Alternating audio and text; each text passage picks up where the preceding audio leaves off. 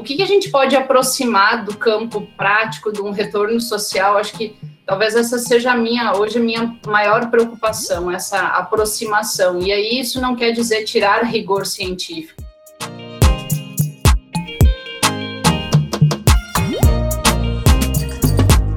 Oi, gente, sejam todos bem-vindos e bem-vindas ao GPSP Conversa. Eu sou a Sara Silvério. E eu sou Paula Cimarelli.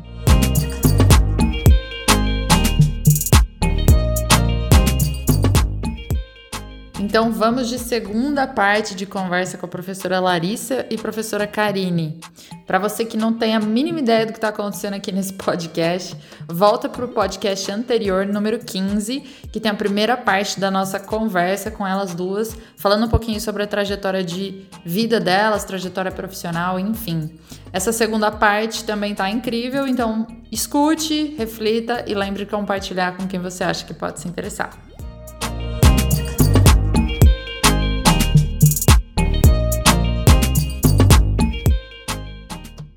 Eu vou mudar um pouquinho o rumo da conversa, tá? Como pessoa que estudou um pouquinho a trajetória de atletas, e vocês duas foram atletas também, e acho que todo mundo que tá na pedagogia do esporte, tá, entra na educação física, tem um pezinho lá no, no esporte, né, participou, foi atleta, eu queria que vocês destacassem duas coisas na experiência dessa trajetória como atleta. Primeiro, acho que são várias experiências, né? Mas um jogo, aquele jogo que foi mais significativo, que vocês conseguem lembrar, é aquele que toda vez que está numa rodinha, vocês, que vocês vão contar é esse que aparece, né? Aquele jogo mais significativo. E se existiu dentro desse processo um treinador, uma treinadora que foi muito importante, que impactou é, de alguma forma a vida de vocês. Eu lembro muito bem de uma final de regionais. Os jogos regionais do interior de São Paulo são muito fortes, né? A gente tem muito esporte na, na região e tal. E teve um ano que eu joguei, acho que foi até por Campinas, e a gente jogou sub-21, tem o sub-21 e tem o adulto, não sei se ainda é assim, acho que sim. E era o nosso último ano de sub-21. E a americana, que quando a gente joga com a americana esquece, né? A gente, a gente já sabe que pode ser no máximo vice-campeão, que é a maior equipe do, do estado e de base também. A americana jogou o adulto esse ano. Então a gente falou, meu, esse ano dá pra gente ganhar esse negócio, né? E os jogos foram Itapira. Itapira também tinha uma base muito forte. E a gente fez a final contra Itapira. E a gente perdeu de coisa de dois, três pontos, assim. E foi, e, pra vocês terem uma ideia, foi o último evento dos Jogos Regionais inteiro. Foi, foi igual os Estados Unidos, caiu bexiga do teto, tocou o Yard Champions, juro, era tipo foguetes para final feminina do sub-21 de basquete, que normalmente menina o pessoal não dá moral, sub-21 menos ainda, e foi o evento porque eles tinham muita confiança de vencer, que eles tinham realmente uma equipe muito forte. Mas a gente também tinha, né? E foi muito próximo ali, a gente perdeu de pouquinho. E foi a primeira vez que eu perdi um jogo e eu não fiquei, né? Você chora, você tem 20 anos, você quer ser campeão não sei o quê. Eu, eu entendi que era mais importante o outro time ganhar, porque elas estavam em casa, aquilo era super significativo. Eu consegui apreciar não que eu apreciei a derrota, isso não, não aconteceu, mas eu apreciei a vitória do adversário, né? E aí eu falei, nossa, acho que realmente eu tô na, agora eu tô conseguindo entrar na profissão, porque se fosse dois anos atrás, eu acho que eu jamais ia conseguir entender esse cenário de estar tá perdendo um jogo, mas realmente eu achei muito bonito aquela conquista, os, os, pais, a família das meninas todas lá de Itapira, na cidade inteira, torcendo, chorando, exultado, foi muito bonito mesmo. Infelizmente eu estava ali no, no, no time que perdeu a final, mas foi muito marcante porque eu comecei a entender esse esporte plural que a gente fala hoje, nos diferentes sentidos, né? De eu entender o que aquilo significava não só para aquelas meninas, mas para aquela cidade, o que aquilo significava para a gente também. Foi a primeira vez que eu tive essa brisa, vamos dizer assim, em quadra, né? É, e na minha última chance de ser campeã dos jogos, é, porque depois você vai para o adulto, aí fica mais difícil ainda, né?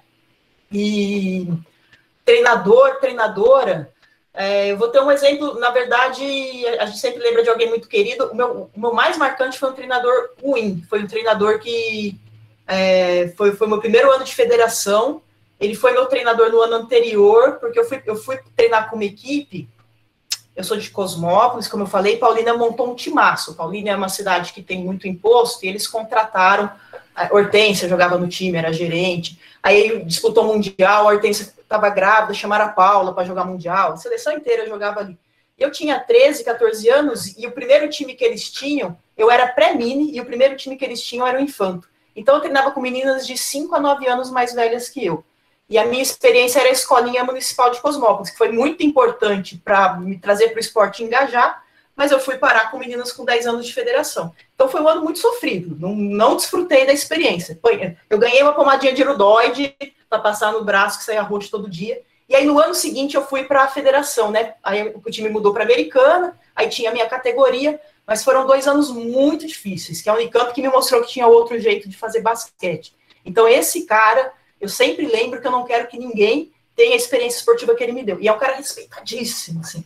Mas eu, eu nunca vou esquecer desse cara e nunca vou esquecer que eu não quero ser como ele em nenhum ambiente da minha vida.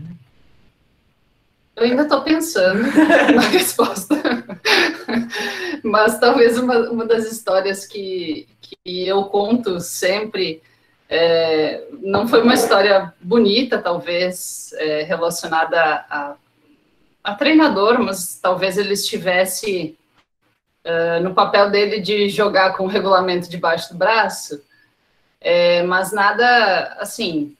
Não, não, sei o quanto isso tem influência, mas é, é a história é que a gente foi para. Estava na universidade, a gente foi para é, um campeonato, juntou aí uma uma galera da universidade, da cidade, fomos representar uma cidade pequena, porque o prefeito foi lá chamar a gente, dizendo que é, tinha que representar a cidade, a cidade precisa, precisava ter uma equipe de vôlei lá representando. E a gente foi, é, foi para esses jogos, juntou ali uma galerinha que já jogava mais tempo, treinamos, aí acho que foi um mês na época, a gente estava é, conseguiu se juntar e foi para o campeonato. E no campeonato, o primeiro jogo, eu torci o tornozelo. E saí da quadra sem, sem nem pôr o pé no chão, assim, a semana inteira, mas eu fiquei lá.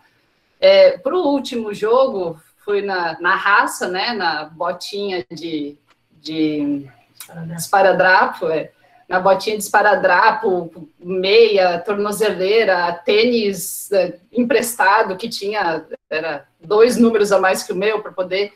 E foi, um, foi contra o time, um time bem tradicional lá do estado, da região, na verdade, era, era etapa regional que ia depois classificava para os Jogos Abertos do estado. E aí a gente, enfim, jogou e, e foi uh, muito equilibrado o jogo do início ao fim, assim, até chegou lá no final, o jogo foi inteiro em cima de mim, porque, obviamente, eles, do, do treinador, os atletas tinham visto que, que eu estava machucada, então foi o jogo inteiro. E aí a gente conseguiu ganhar o jogo no detalhe. Terminou o jogo, nossa, a gente chorava, chorava todo mundo de emoção, que a gente, poxa, tinha conseguido, assim, depois de muita dificuldade em todos os sentidos, de treinamento, de grupo, de é, uma série de coisas, tinha conseguido passar. E aí a gente foi para o vestiário, tomar banho e tal, e no vestiário a gente ficou sabendo que o treinador foi lá e ele já sabia que a gente tinha uma, uma atleta que, na verdade, ela não tinha, ela tinha estava federada em outro estado, só que ela tinha não tinha cons, conseguido, já tinha feito o processo de transferência, mas não tinha feito no ano anterior.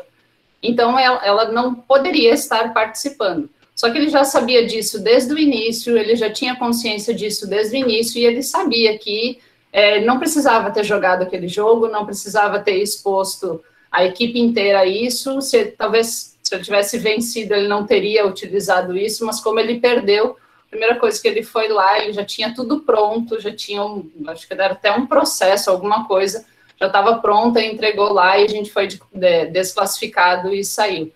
Então, eu vejo assim, Claro, ele estava completamente no direito dele, mas qual é a, a, questão ética que envolve tudo isso, né? Ou até de, é, de uma conversa uh, anterior, ou de o quanto talvez a gente enxerga isso lá no, no alto rendimento, que não era nem alto rendimento também, era só um campeonato de jogos abertos é, dentro de um estado. Então, talvez isso me faz questionar bastante coisas, assim, o quanto a gente coloca o, o ser humano em segundo plano, é, deixando em primeiro lugar os, as nossas uh, vontades ou as nossas é, aquilo que a gente acha que é o, o, certo, que é o melhor, o que nos beneficia, né? E Uh, numa questão mais, mais positiva, acho que a minha treinadora lá da iniciação, a primeira treinadora que eu tive no SESC, que foi quem me fez. Eu já gostava é, do, de esporte de maneira geral na escola, praticava é, principalmente os, bastante os coletivos, mas foi onde uma amiga que me, me levou é, para o vôlei, e aí a gente fala também muito das influências na, na formação. Foi uma amiga de escola que me levou para a escolinha de vôlei, e lá é, a treinadora me fez gostar cada vez mais. Então eu jogava, eu queria jogar, eu queria treinar em todas as, todos os dias. Então treinava junto lá em, na minha categoria, em outras categorias. Foi, foi justamente essa esse despertar do interesse e, e dar continuidade a isso envolvida com o esporte. Acho que foram essas as, as principais, não, não sei se as principais, mas é o que me vem na cabeça agora. Só para só matar os unicampers de orgulho, quando eu já estava no mestrado, teve um, um universitário que a gente pegou a USP. Eu fiz questão de ir lá jogar e a gente ganhou, tá? Pronto, tá, tá feito. Um Obrigada por isso. Muito bom. É, Berna, você está aí? Eu vi que você levantou a mão. Sim, estou. Está me ouvindo? Sim, senhor. Sim. É, bom, primeiro, boa tarde, boa tarde para todo mundo, né? Boa tarde para as professoras. É, segundo, Paulinha, só para dizer que não tem pergunta do Mato Grosso, apesar de eu fazer faculdade em Campinas, meu coração é Mato Grossense, né? É verdade, gente. Então, assim, só para deixar claro, tá? Então, para ter uma pergunta do Mato Grosso. É, bom, mas eu vou, eu vou fugir um pouco da discussão e eu acho que é uma coisa que tem, que tem me inquietado bastante, assim, principalmente uh, agora na fase, de, na fase final, né, de, de escrever TCC, enfim, é, e aí é uma, é uma correlação que eu, que eu consigo. Na minha cabeça ela faz sentido, e aí por isso eu vou botar a reflexão para ver se ela não faz sentido só para mim, mas ela faz sentido para mais pessoas. É, eu, assim, é, é, é, muito importante a gente ter um, um, um apreço, um amor por aquilo que a gente vai estudar, né? Por aquilo que a gente vai escrever, aquilo que a gente vai ler. Eu acho que é assim que a gente consegue é, facilitar as coisas, né? Nunca é legal quando a gente vai escrever, a gente vai ler uma coisa que a gente não, não tem apreço. E só que uma coisa que ainda me incomoda muito, me incomodou muito quando escrevi a IC, me incomoda muito quando escreve quando estou escrevendo TCC, é a questão do rigor científico. É uma coisa que me que fica me, me cutucando, sabe? É, porque tem que ser assim, tem que ser assado, tem as regras, tem isso, tem aquilo, tem não sei o quê. E, e muito, assim, estudando treinadores, muito do que eu vejo é que a maioria dos treinadores, dos grandes eu estou falando, se a gente for pensar em Joe Wooden, Phil Jackson, é, Greg Popovich, e aí falando do basquete especificamente, né? É, esses caras eles Parabéns têm... por isso. esses caras eles têm um rigor, eles têm uma, uma, uma filosofia e dentro dessa filosofia ela tem um, um rigor. Existem regras para eles que são importantes. E aí a minha reflexão ela vai no seguinte sentido: até que ponto esse rigor científico que a gente tem dentro da universidade a gente consegue fazer transferências positivas ou transferências negativas para a prática. Então, eu tenho muitas vezes, sou, estou em processo de, né, me construir como um treinador e me pergunto isso. É, até que ponto esse, esse rigor científico ele pode me ajudar nessa transferência, a construir a minha filosofia, até que ponto isso é positivo, até que ponto isso é negativo. Porque eu enxergo também que se a gente é muito rigoroso, a gente perde a mão na humanização, que é uma das principais, se não a principal parte da pedagogia do esporte. É a gente humanizar, né? Ser um trabalho é, humanizador de, de, pessoas mesmo. Né? Então, é mais ou menos por aí. Não sei se eu fui claro, se deu para entender a reflexão. Bernardo, eu estava pensando numa coisa, agora no seu final pensei outra, eu acho que eu vou me perder para responder, mas vou começar do fim. Depois eu tento lembrar do começo. Eu acho que você fez um paralelo no final que, que talvez possa dar uma impressão, né?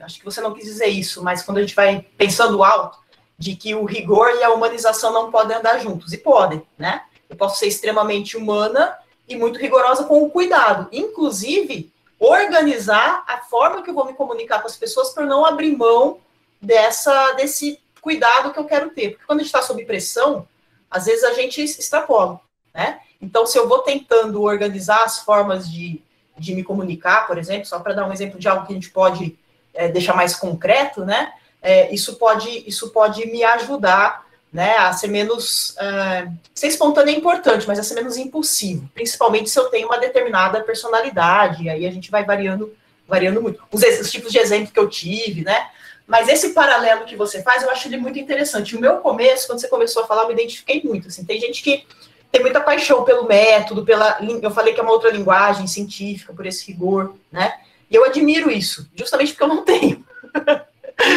eu adoro fazer pesquisa, eu adoro ver os dados, eu fico igual louca pensando nas mensagens e tal, e eu odeio o método científico, eu odeio escrever artigo. Né? Uma vez eu estava conversando justamente com. Eu, eu, tive que aprender a fazer, faz parte do meu trabalho. Teve, isso é legal até da gente falar de trajetória, né? Às vezes a gente vê uma pessoa, nossa, publica bastante e tal. Lá para 2014, 2015, eu trabalhei lá em Florianópolis por dois anos, foi super importante para eu conhecer um outro laboratório. Eu trabalhei na UEL, em Londrina um pouquinho. E aí, quando eu tô, eu, eu venho para a Unicamp em 2014. E aí eu começo a ver que em determinadas revistas eu tinha um trânsito bom. E em outras, eu tinha trânsito nenhum. Por exemplo, tem a revista Movimento, que vocês devem conhecer, uma revista brasileira muito conhecida. É, hoje eu tenho alguns artigos lá, mas os meus primeiros 10 artigos lá foram negados. 10, não é um, não é dois, foram 10. Então, é, e, e, teve um parecer que foi muito interessante, que veio ser sua linguagem é muito didática, não é científica. Aí chega o Robertão, como é, que, como é que é isso? Ele assim, não ouve. Continua sendo didático, a gente é pedagogo, isso é importante. Mas eu percebi que as revistas não estavam muito interessadas ou não estavam interessadas só na mensagem, né? Que esse, essa linguagem, esse outro idioma, cientificizei, vamos dizer assim, eu precisava aprender isso. Então, em 2015 eu parei, eu fui fazer curso, eu fui fazer estágio no exterior, é, tirei o ano para aprender a fazer esse negócio, né? Porque eu não estava conseguindo me comunicar com essa linguagem, né? Até um determinado espaço eu conseguia, em outros não. Então, tem, tem coisas que a gente faz por prazer, tem coisas que a gente vai ser mais técnico, e tem gente que é o contrário, né? Tem gente que ama o método, putz, coleta de dados tem que ir lá em campo hoje, aquela molecada, Deus me livre. E é isso, são preferências, mas a gente faz o todo. Né? Uma coisa importante trabalhar em equipe, justamente para ir, ir compartilhando. Ah, gente, eu tenho uma parede de nãos assim maravilhosa, viu? Vocês, vocês vêm, não acreditem no, no, só no Lattes, né? O Lattes, ele, é, ele é, uma vez eu estava é, submeti um artigo com um colega muito reconhecido, e aí foi negado o artigo, putz, vamos para a próxima, já tranquila, né? Tipo, não, já tomei tanto. Aí eu, pô, nunca tomei um artigo negado. Eu assustei, como assim? Não, eu devo, eu, tenho algum problema, né? Como assim a pessoa nunca teve um artigo negado? Não é possível um negócio desse faz parte do processo. Às vezes não é que está ruim, às vezes é que está ruim, sim, né? Então, como, como o Silas falou, hoje eu olho um artigo lá, meu primeiro artigo de 2006, alguns de vocês não sabem nem se já tinha Olimpíada, Copa do Mundo, né? Não sabia nem nome de vocês. E eu já tinha um artigo lá e eu olho e falo, nossa, hoje, hoje eu não concordo, inclusive, né? Hoje eu faria diferente. É, o, o, meu doutorado, ele não acha um parâmetro para como fazer um doutorado hoje, 10 anos depois, né? As coisas mudaram muito, é, eu aprendi muitas coisas, então a gente está sempre aprendendo. Então, essa tranquilidade de que as coisas têm uma data, é, é, um corte histórico, né? Muitas vezes a gente se trava também por isso. Nossa, nunca tá bom, quem é muito exigente consigo mesmo, né? Mas assim, eu, como é que eu resolvi isso para mim? E aí, como a gente falou, voltando lá para o Matheus, essas coisas são muito individuais, né? Tem as coisas que eu gosto e as coisas que eu não gosto, né? Então eu precisei muito fazer as coisas que eu não gosto. Às vezes a gente chega em determinadas hoje, hoje que eu oriento, eu falo assim para o pessoal: eu não vou escrever nada do método, eu não vou olhar suas referências, eu não vou ver norma. Tenho 500 manuais na ABNT, ou seja lá a norma que for na internet. Se vira, você não precisa de mim para isso, né? Agora, do seu tema, a gente vai batalhar até o final para arredondar. É, talvez, quando eu vou orientar um IC, não dá para me dar esse luxo. Né? A pessoa não sabe nem o que é ABNT, como é que eu vou mandar procurar? Então, tem coisas que a gente tem que fazer, tem coisas que a gente consegue escolher, mas a gente nunca vai conseguir fazer uma coisa só, né? Então, é, e agora indo para o foco da transferência, desculpa, me perdi um pouquinho, é, eu tenho visto muito um perfil que faz as duas coisas, né? É, às vezes é difícil porque ciência exige rigor, planejamento, execução e tempo. Ser treinador ou treinador exige rigor, planejamento, execução e tempo. Né? Eu tenho que aprender duas coisas que me exigem muita dedicação.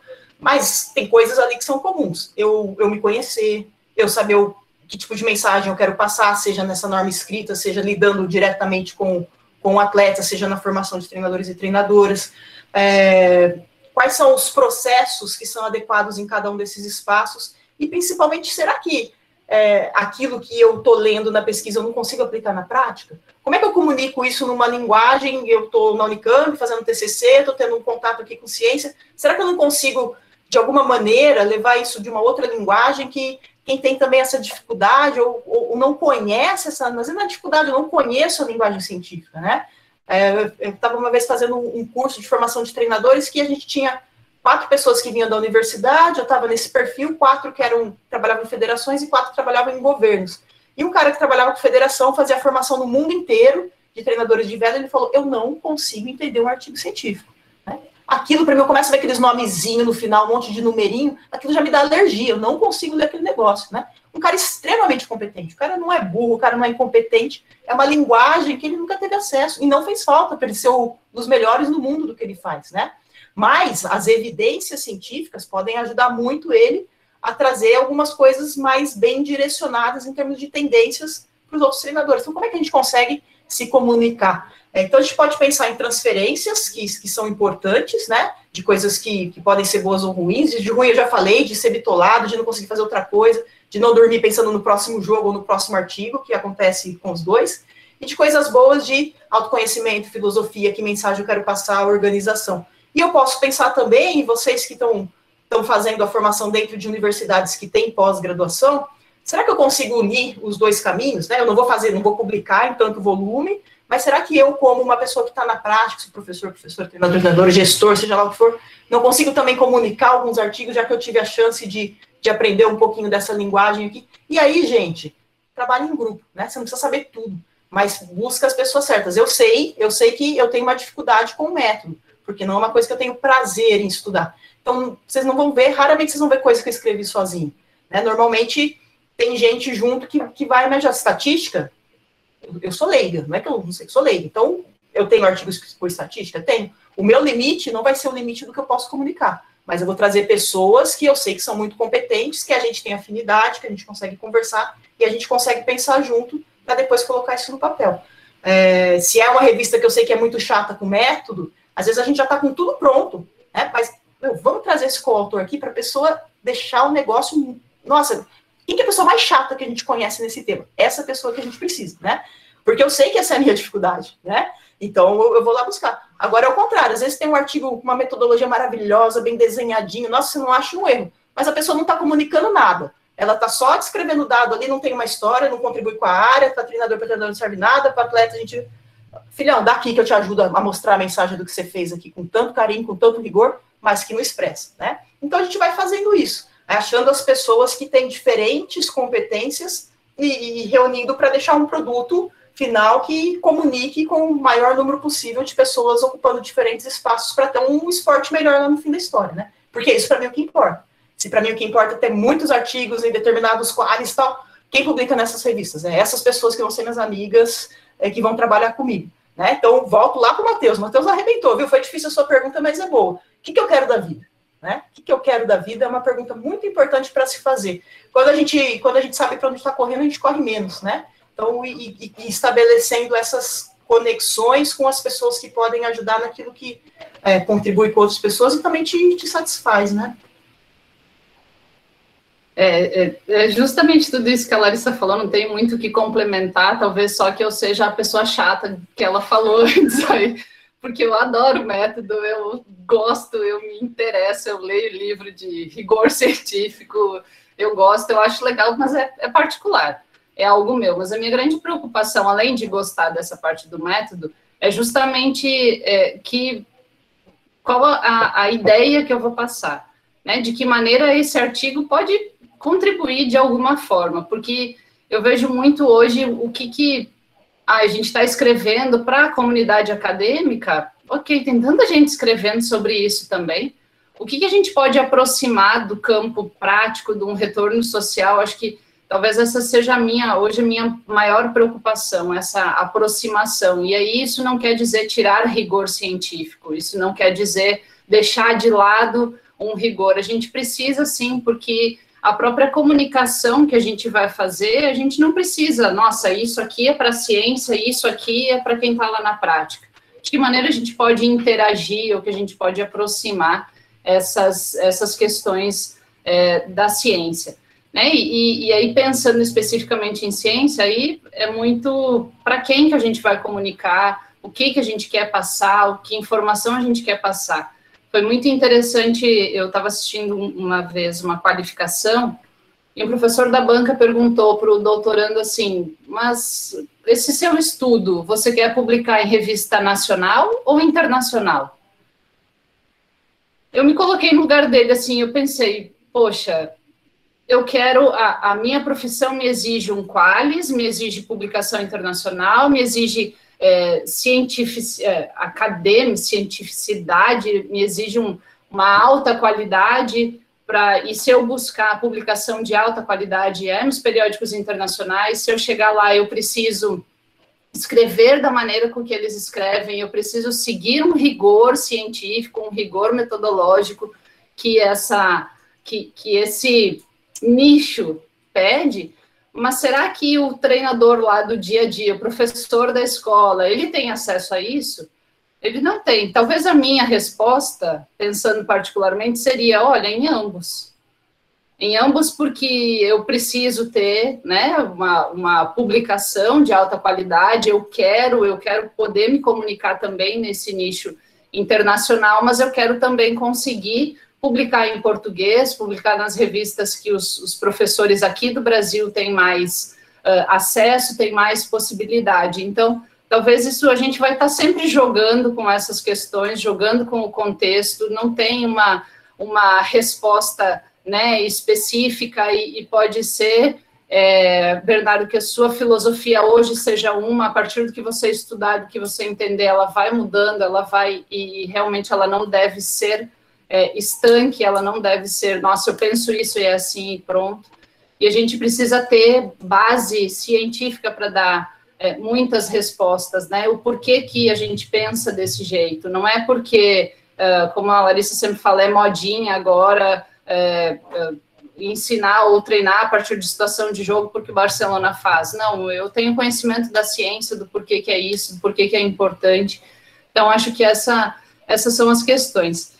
E uh, relacionado ao rigor, uh, uma experiência também, eu queria, quando eu comecei no IC, eu tinha que escrever o relatório e né, algumas coisas escrevendo a partir do que do que eu lia, ou da aula que eu assistia, ou da palestra, e começava a escrever, e o orientador, meu orientador dizia, mas quem foi que falou isso? Eu, fui eu. Ele falou, não, não foi você, essa ideia é de outra pessoa, é outra pessoa, você tem que citar, você tem que ir na fonte. Então, Talvez para mim, inicialmente, essa foi a coisa mais chata, de que eu não podia falar nada, eu não podia escrever nada, sempre tinha que estar embasada em alguém. Então, talvez isso. E aí a gente vai aprendendo. Como a Larissa falou que não, gostava, não gosta de fazer método, ela conseguiu, uma época ela, ela estudou, e hoje ela consegue uma rede de que ela não necessariamente precisa fazer isso. Eu não cheguei nesse patamar ainda, então eu preciso saber do método, eu preciso saber da estatística, eu preciso saber. Eu não posso negar parecer de revista hoje, que coisa que ela nega. Falou, é, aparece qualquer.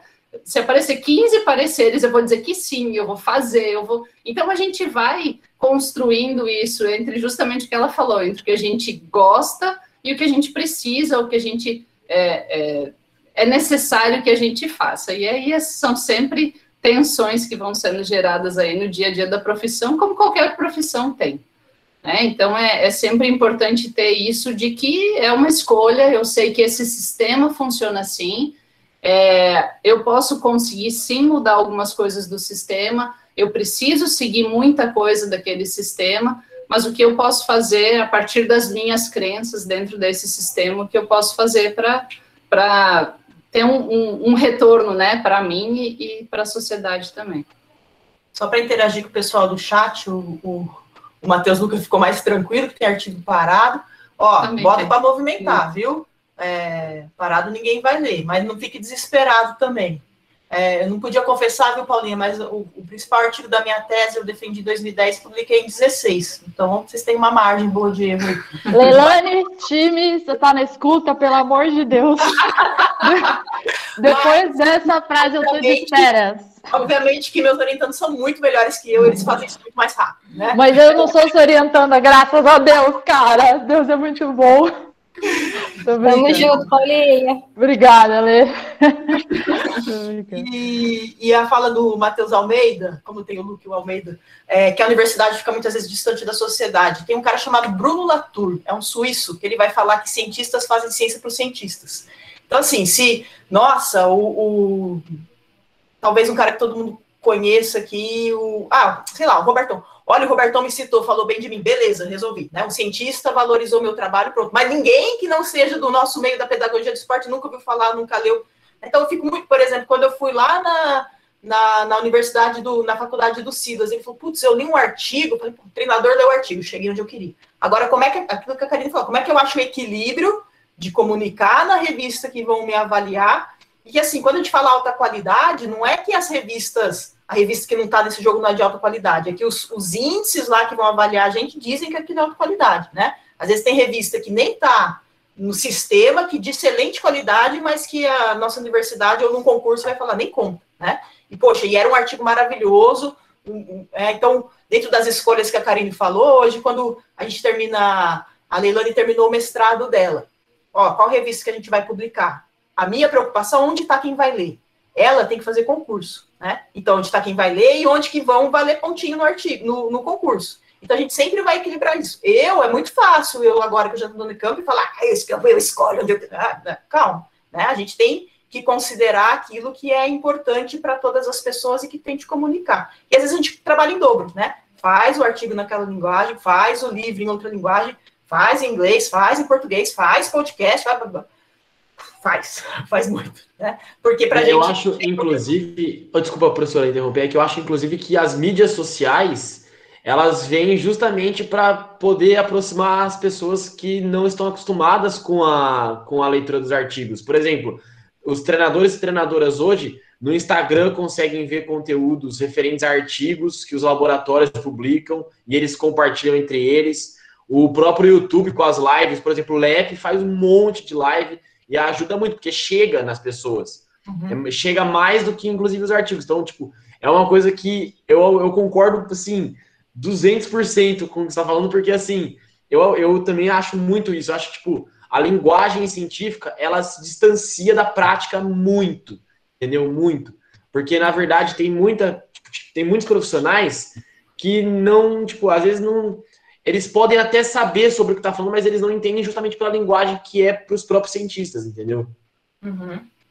Mas a gente também, desculpa, a gente também não pode esquecer que é um apagamento social da, da, é, em cima ciência. da ciência, né? A gente tem um apagamento aí que vem de, sei lá, acho que desde quando invadiram aqui, e que não, assim, a, a sociedade para caminhar, para entender, ou para, dentro, numa, na escola, sei lá, no ensino médio, um aluno pegar um artigo para ler, né, ou falar sobre o que é um artigo.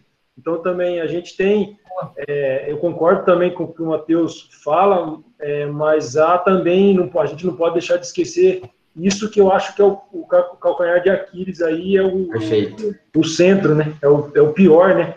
Então, mas também a gente precisa se, se preocupar, aí assim, acho que a gente, opinião minha, né, a gente tem que se preocupar, acho que da maioria também, em tentar traduzir isso. Não sei se seria essa palavra, traduzir, mas é, ter, esse olhar para, assim, como, como as professoras colocaram no início, né, aquilo que te encantou. Então, para mim, a pedagogia do esporte me encantou por tentar trazer, trazer o que a gente fala, fala na teoria, colocar na prática. Né? Então, eu fui buscar atrás de alguma coisa que eu pudesse, não, tá, eu li aqui, eu escrevo, mas como é que eu faço isso aqui? Silas, eu vou te dar um exemplo pessoal, né? Antes, quando eu ia fazer uma palestra para treinadores, para professoras, eu usava muito a minha experiência, algumas figuras, eu não usava artigo, né? Porque é, é, é um pouco é uma linguagem muito chata tal. E aí eu comecei a, a pensar, poxa, se eu faço pesquisa para resolver os problemas da prática, se não serve para eu fazer uma palestra com quem está na prática, alguma coisa está errada né? Então aí eu fui aprendendo também como é que eu utilizava os artigos e as pesquisas de uma forma atrativa e educativa para que depois, legal, chamou atenção, eu vi que serve para alguma coisa, pô, agora eu quero aprender essa linguagem aqui, né? Como é que a gente vai construindo esse esse ciclo? Então eu demorei muito para perceber isso. Ó, eu, eu fui fazer um 2016 eu fui fazer uma formação, eu me coloquei como um desafio pessoal, era um programa de um ano, você tinha que colocar um desafio pessoal. o meu era comunicar a ciência bem na prática e com a prática. Né? Então, aí eu fui um ano ali brincando com isso. É, então, eu já era doutora, já era professora da Unicamp, já um monte de coisa bonita, mas que é isso, o processo ele é, ele é sempre, ele é constante, né? É, bom, eu acho que primeiro a gente iniciou falando nessa conversa, né, sobre trajetórias, enfim, e aí me fez pensar muito na minha pesquisa, né, que eu estou estudando esporte universitário e os treinadores. E aí a gente vê muito que essa trajetória dos treinadores se inicia ali dentro ou das extensões ou dos times universitários. Entretanto, a gente não tem notado essa permanência desses treinadores por N motivos, seja dificuldade financeira, falta de apoio, estrutura, enfim. E aí a minha pergunta, puxando mais para a minha pesquisa, né, seria quais seriam, se existe, e quais seriam as possíveis medidas ou ações para essa valorização e permanência desse treinador nesse ambiente? E aí, qual seria o meu papel, já que a gente está falando tanto da pesquisadora, né? Qual seria meu papel como pesquisadora para passar é, isso adiante? É, a minha pergunta é um pouco mais pessoal para vocês, eu acho que é mais dar uma opinião, talvez, de porque, por exemplo, a Larissa ela teve muito contato prático no começo da carreira. E aí, depois dessas pós-graduações e tudo mais, a gente acaba perdendo pessoas como vocês para o lado prático. Por exemplo, treinadores, é, dando continuidade no, no alto rendimento, por exemplo. E eu sinto um pouco de medo disso, principalmente para quem entra na área acadêmica, se acontece naturalmente ou se são mesmo escolhas, porque eu tenho muito a Iura, né? Eu vejo que ela conseguiu fazer os dois, ela tá conseguindo fazer os dois, mas eu imagino que seja um, é, uma batalha maior ainda do que só correr com, a, com as pós, né? Com, as, com o mestrado, com o doutorado. E é um medo pessoal também, porque eu gosto muito de atuar na área de professora da área escolar. E eu tenho medo de perder isso por ter que me dedicar mais é, na pesquisa. Então, não sei, isso deve ser mais particular e mais opinião. É, acho que as duas perguntas vão casar muito bem. É, primeiro, gente, sem querer comprometer a Yura, mas já comprometendo, dia 18, 14 horas, uma terça-feira, ela defende o doutorado dela sobre o desenvolvimento de treinadores e treinadoras no contexto universitário. Acho que vai vai agradar muita gente que está aqui, até para vocês se verem. A gente, a gente estudou o próprio curso de Ciências do Esporte e especificamente uma disciplina que se chama treinador esportivo, né? Então, acho que muito do que vocês falaram pode aparecer ali. Não vou pôr pressão na Yura, mas como eu confio muito nela, é, vocês podem vir assistir. E, e, por favor, fiquem fazendo carinho assim para não ficar bem confiante no dia, que ajuda bastante. É, a, a, a pergunta, uma, uma, pergunta vem da prática, outra da pesquisa, para o mesmo tema, carreira de treinadores e treinadoras, né? Como é que como é que eu vou desenhando a minha carreira e como é que a gente dá suporte para outras carreiras. Eu acho que o primeiro ponto importante é a gente ampliar quem é o treinador e a treinadora. Se a gente olhar só para o alto rendimento, são poucos cargos disponíveis, né? Então, nossa, eu quero ser treinador da NBB, eu quero eu, eu, por exemplo, indo para a pergunta da Júlia, misturando, quando eu fui terminar a faculdade ali, eu falei, se eu for ser treinadora, aquele ano tinha quatro equipes no Campeonato Brasileiro Feminino, ainda não tinha liga. Eu tenho quatro chances. É, e, e, no caso do feminino, eram equipes de prefeitura, eram pessoas concursadas. Então, tenho que esperar esses caras trabalharem 30 anos para eu ter uma chance. No masculino, eu não via perspectiva nenhuma. Hoje já é ruim, imagina quando eu me formei, né? Então, essas escolhas, Julie, muitas vezes vão aparecendo na própria vida. A minha sugestão seria, como você já tem essa paixão com a área escolar, sei que você gosta de basquete também, é tentar fazer projetos muito aplicados, em que você vai tanto aprendendo a ciência, né, essa linguagem, como vai melhorando a sua própria prática. Pesquisação, por exemplo, é um tipo de pesquisa que pode te ajudar. Muito embora quem está no processo sabe, não dá para fazer mestrado nas horas vagas, né? Precisa aguardar um determinado período.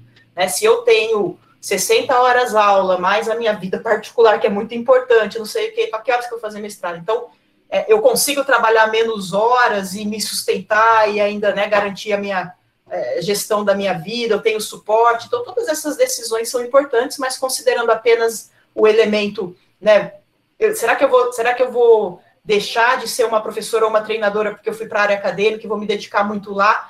É, você vai precisar de horas ali também, mas acho que essas duas coisas podem é, se aproximar. né? E a gente ir construindo as duas coisas juntas, porque a gente, acho que quem, quem as coisas vão caminhando, né? Então, por exemplo, a geração antes da minha fez práticas maravilhosas e escreveu livros históricos que a gente tem que ler para sempre esses livros. A minha geração já não ia entrar na universidade se sustentando em livro, a gente precisou aprender a fazer artigo. E eu peguei bem a transição.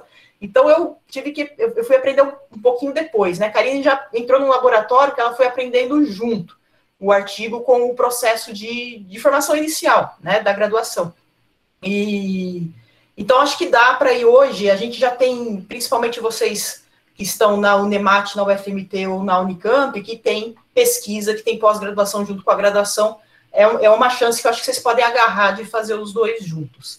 E sobre a questão da carreira, se a gente pensar que treinadores e treinadoras também podem ser treinadores e treinadoras de esporte de participação, né, que também envolve competição, a gente já aumenta muito o campo de atuação. Então, a gente também precisa aprender a valorizar o esporte de maneira mais ampla. A própria área, por muito tempo, falou: ah, isso aqui, a gente começa lá, seleciona atletas, esses daqui não servem para nada, vai embora. E essas pessoas foram ficando de fora do esporte. Então, olha lá, além da gente privar as pessoas de aprenderem com o esporte, a gente também está falando para essas pessoas vão embora, né? Então, elas não precisam de treinadores e treinadores. Como é que a gente faz a sociedade valorizar o esporte de participação? Que treinadores e treinadoras podem é, gerar o melhor desenvolvimento dessas pessoas. Né? Vocês falaram muito disso, né, da questão humana. Então, vocês que estão nessas universidades de ponta, vocês também vão ser gestores, vão ser professores, vão dar canetada em muito lugar. Levem, vão agregando isso à missão de vocês, às preocupações de vocês né, de ir fazendo esse processo em longo prazo de ampliação da área, de conscientização das pessoas. É, saibam, né, quem não sabe, em, é muito incomum em outros países que seja obrigatório a, a, a, a graduação para atuar como treinador e treinadora, então a gente já está num cenário muito favorável, imagina o resto do mundo, mas 60% dos treinadores no mundo são voluntários, né, então, é, como profissão, isso é muito recente, né, e a gente tem poucos cargos de trabalho mesmo, e o esporte de alto rendimento exige muito dinheiro.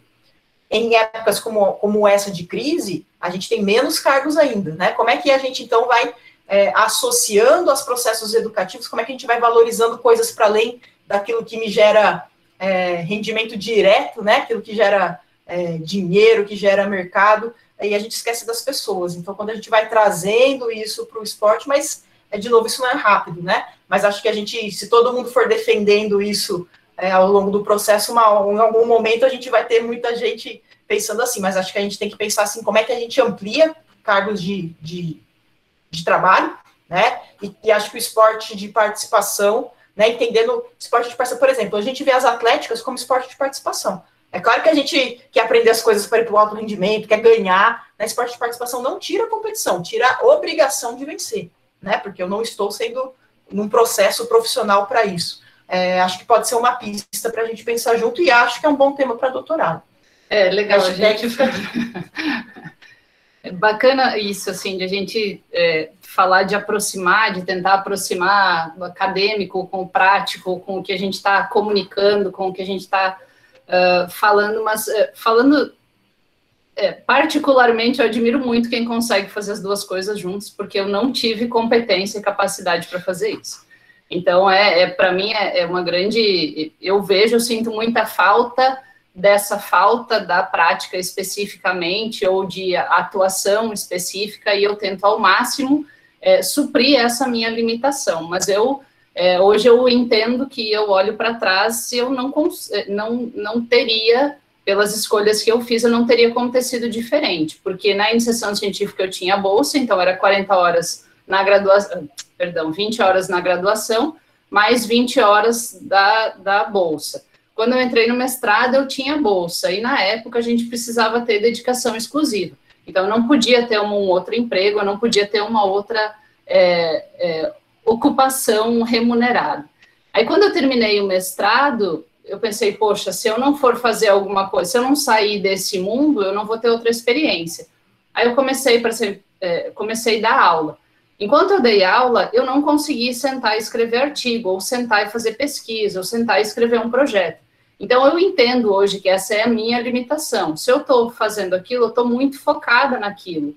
E aí, pelas, eu tinha seis disciplinas novas, é, por dois anos eu tinha que, olha, o primeiro semestre foi assim, aula hoje, é, eu dava aula hoje e à noite eu montava aula de amanhã, e foi assim de um dia para o outro. E tenho certeza que muitos professores em início de carreira foram assim também. Não estou é, é, querendo dar um exemplo que é, é, completamente diferente, mas eu não conseguia. Se eu, eu tinha uma aula para montar, ia montar do, do, a aula do dia seguinte. No próximo semestre, eu ia eu fui eu já tinha uma estrutura de aula pronta, eu ia revisar, eu ia melhorar, e a cada semestre eu fui fazendo isso. Então eu não é, não fiz, tirei o meu foco da pesquisa em específico durante esse tempo que eu dei aula. E depois eu entrei no doutorado. Quando eu entrei no doutorado, o foco voltou para a pesquisa. Então eu entendo essa, eu sei, eu reconheço essa minha limitação. Eu tenho uma dificuldade de aproximar e eu admiro muito quem consegue fazer isso. Que consegue, é, né, citando ainda a Yura, que consegue, ela está treinando, ela está lá todos os dias e ela está fazendo doutorado. Eu acho isso ótimo, acho isso maravilhoso, mas a gente tem que entender que a trajetória de cada um ela é única, ela é, é, é, ela é assim, é o que a gente consegue fazer, o que a gente tem capacidade de fazer, e eu acho que é importante também a gente reconhecer que a gente tem essas limitações, aceitar essas limitações e de alguma maneira, dentro do possível, tentar supri-las. É, hoje eu trabalho com, com o estágio dentro da escola, então eu estou lá o dia inteiro dentro da escola. Na época de intervenção dos alunos, eu passo lá das sete da manhã, às, tem dias que às seis da tarde, do mesmo dia dentro da escola, acompanhando o ambiente da escola e, e, e ali envolvida com aquilo, com os alunos, com os estagiários, com os professores, com o diretor. Então, porque eu sou da área acadêmica, eu não sei falar sobre a escola, então, a gente tem que ter um, um pouquinho de cuidado também, às vezes, ao julgar a, a, história das pessoas, né? Cada um tem a sua história e realmente a gente reconhecer as limitações que a gente tem, tentar de alguma maneira supri-las, eu acho que é a, a, o mais importante, assim, se você escolheu ser treinadora e, e, que você vai seguir nesse caminho, nada te impede, obviamente, de, de fazer o seu doutorado, mas você precisa entender o seu contexto para que o nível de é, é, exigência consigo próprio não seja muito além daquilo que a gente pode dar como retorno, né? E é a questão, a aprendizagem ela é ao longo da vida, é todos os dias, é aqui, é, é toda hora, é todo momento. É, a partir da a pergunta da Leilani, eu estou ainda pensando, tenho certeza que já surgiram várias outras ideias, vários outros momentos principais enquanto atleta que surgiram aqui, mas na hora foi aquela resposta que eu consegui, consegui dar e foi aquilo que surgiu e está tudo bem. Eu acho que isso é, é, um aprendizado que a gente vai tendo assim e saber é, valorizar, respeitar e, e, identificar a nossa trajetória, os nossos limites. Eu acho que essa que é a, a principal é, questão. Assim, se a gente olhar para o lado, se eu olhar aqui, eu sou muito pequenininha perto da Larissa, mas eu tento valorizar o meu conhecimento também a partir da minha trajetória e não comparando com a da Larissa, que trabalhou com, que tem três carteiras de trabalho e eu tenho é, uma, um carimbo lá, porque a minha vida foi toda acadêmica. Então, acho que a gente não tem nem, nem como comparar as, as trajetórias, né?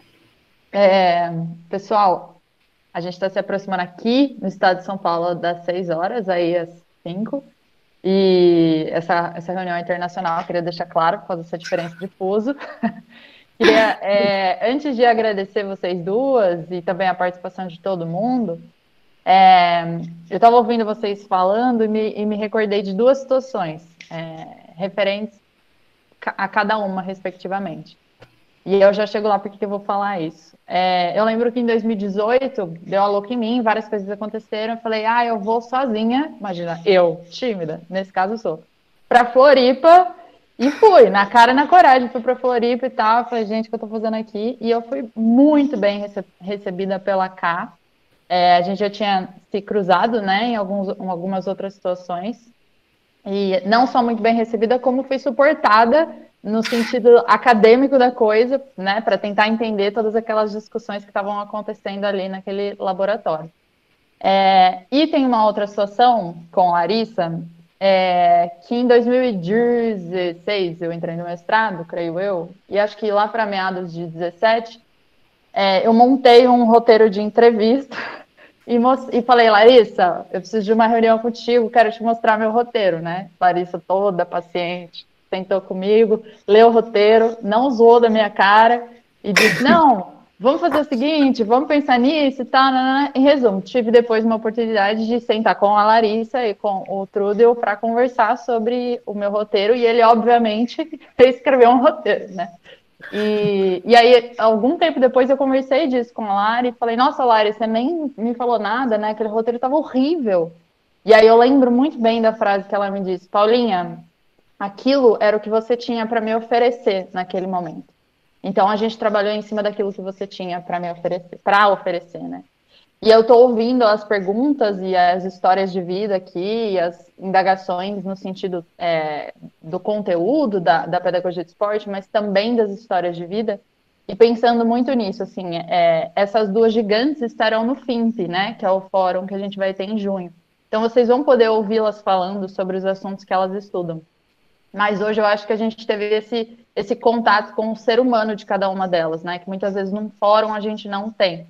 É, então, o meu, a minha motivação ao convidar, né, a ter essa reunião é que vocês realmente conheçam quem são essas pessoas e quebrem essas barreiras, assim, a olhar para um orientador, a olhar para, enfim, quem quer que seja do, do meio, que está alguns quilômetros à frente, é, sem medo, porque são seres humanos, né? E eu acho que a pedagogia do esporte, ela tem essa característica, pelo menos dos orientadores que eu conheço, são pessoas que geralmente são humanas.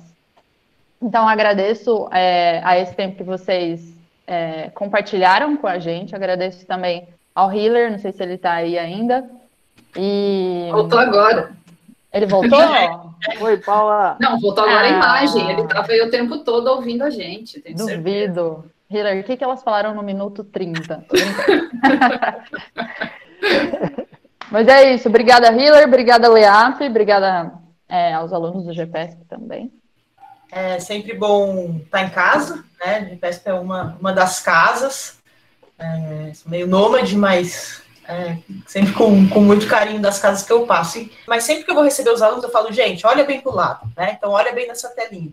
Aqui estão algumas das pessoas que vão fazer talvez a maior diferença na vida de vocês. Podem vir ser o seu melhor amigo, a sua melhor amiga, às vezes um namorado, namorada, ou alguém que vocês vão trabalhar ah, no resto da vida. Né? As grandes a gente está aqui, obviamente, né? Porque a gente construiu alguma carreira e tal, mas porque o healer conhecia a gente, né? Existem também essas relações humanas que, que fazem muita diferença, é óbvio. Quando eu vou recomendar alguém, e que alguém que além de um bom currículo, eu sei que é uma boa pessoa, eu recomendo com muito mais confiança do que se eu conheço só o currículo, né? Então, é, aproveitem essa rede de pessoas para vocês se fortalecerem pessoalmente, né? Acho que a gente falou bastante disso hoje, mas também profissionalmente para a gente saber onde ir se encontrando. Então, um exemplo, é, é, vocês viram trajetórias muito diferentes e até interesses muito diferentes, né? Falei, nossa, eu odeio o método, cara, nossa, eu amo e tal. e a gente já escreveu junto alguns textos e a gente está um mês sem se matar, trabalhando junto todos os dias, 24 horas por dia, né? Justamente buscando as semelhanças é, e, e, a partir das diferenças, vendo no que a gente pode se ajudar. Então, a partir de um exemplo de duas pessoinhas, imagine o que se a gente se permite aceitar as diferenças, fortalecer os, os caminhos comuns, por isso que, é, fechando de novo na questão de entender quem a gente é, o que a gente quer, né, a gente juntando pessoas que têm uma mensagem semelhante a partir de diferentes fontes, a gente fortalecendo respeitosamente essa, essa mensagem, né, e principalmente que ela, como a gente é da pedagogia do esporte, que ela possa é, movimentar e transformar práticas. Então, um prazer estar aqui com vocês. E outra coisa, só para finalizar, eu juro que agora eu paro de falar. Eu, venho do GPS, né, gente? Por isso que eu não tenho fim. E, é...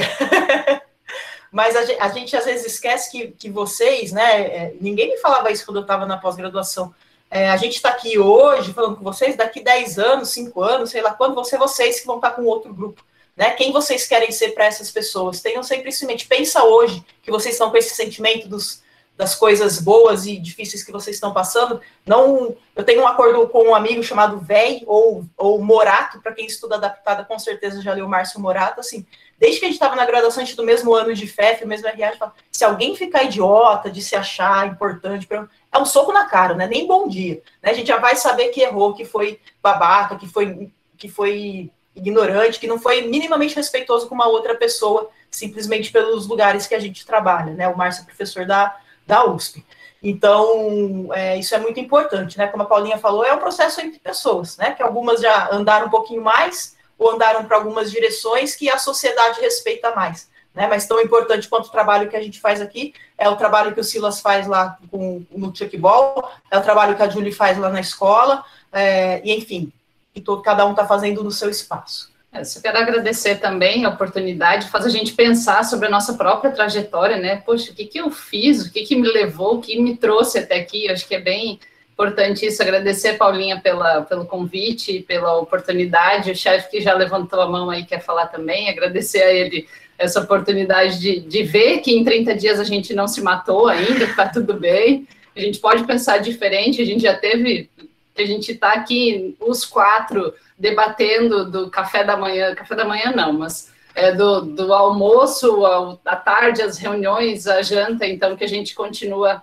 aí uh, aprendendo e para mim está sendo uma oportunidade muito bacana estar tá aqui todo esse esse tempo e agora poder conversar com, com vocês também e que a gente vai se identificando em algumas histórias, em outras histórias não, e realmente a, a questão é, é, são seres humanos que pesquisam, são seres humanos que são treinadores, são seres humanos que são atletas, então eu sempre falo isso. É, ganhei até o apelido de coach aqui na casa, então, porque a minha, minha questão é pensar justamente nesse ser humano que, que faz todas essas coisas, que desempenha esses diferentes papéis. Só agradecer mais uma vez a oportunidade de estar aqui conversando com vocês nessa tarde. É, não, eu já, Karine, agora, assim, a sua influência foi tão positiva que eu já estava quase gritando aqui, coach Larissa, você viu? A fala inspiradora dela. Não, eu vou tá buscar depois a gravação. Acho que esse trecho final aqui dela, a gente tem que fazer um podcast, tá? Como é que é o nome, Paulinha? É, fazer um post de, né, só com essa fala da Larissa. Né? Influência muito. Larissa. é.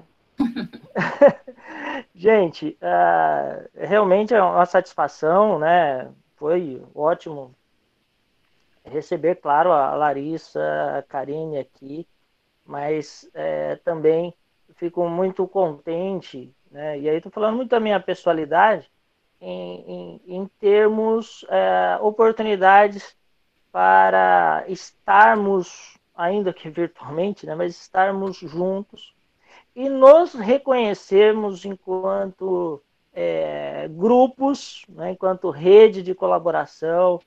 É, eu acho que né, é, os jovens, né, Larissa, né, é, que estão chegando agora, depois que a Larissa me chamou de velho umas 100 vezes, né? Ancestral, te é, Ancestral, né? Puta merda.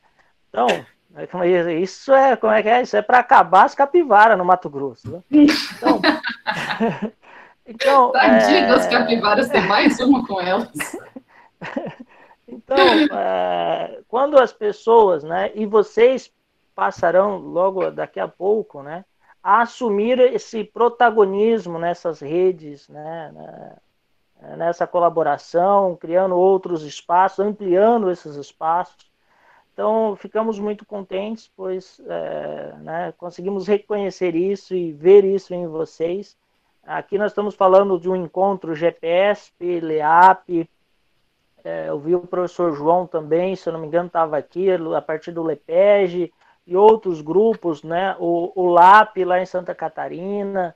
É, então, né, o Leme lá em, em, no Rio Grande do Sul, outros grupos que vão sendo constituídos no Brasil e com essa característica, né, o, o Karine, de, de reconhecer a, as diferenças né? E, e valorizar a, as oportunidades de se construir algo juntos, né? Então, ou seja, o fato de eu ser diferente, pensar diferente, não significa que eu não posso participar de um projeto coletivo e, e compartilharmos dessa rede, né? Então, veja, nessa rede de pedagogia do esporte, para os jovens que estão chegando, né? Vocês têm pessoas que trabalham com treinadores, que trabalham com percurso de jovens que trabalham com os conteúdos lá da, da, da, pedagogia do esporte, com os referenciais, trabalham metodologia didática. Cara, um universo de, de, de conteúdos, né, que, de conhecimento que vem sendo mobilizados nessa rede de, de colaboração. Tá? Então, é, fico mesmo, na, na, minha pessoalidade, muito, muito feliz em ver isso, tá? É, e também, né, GPSP, estamos aqui de portas abertas para vocês, tá? Deve ir fazer uma, uma imersão aqui no Mato Grosso, né? Serão, serão bem-vindos, tá? Então era isso. Paulinha, palavras finais? Palavras finais é, Leilane, prepara para foto.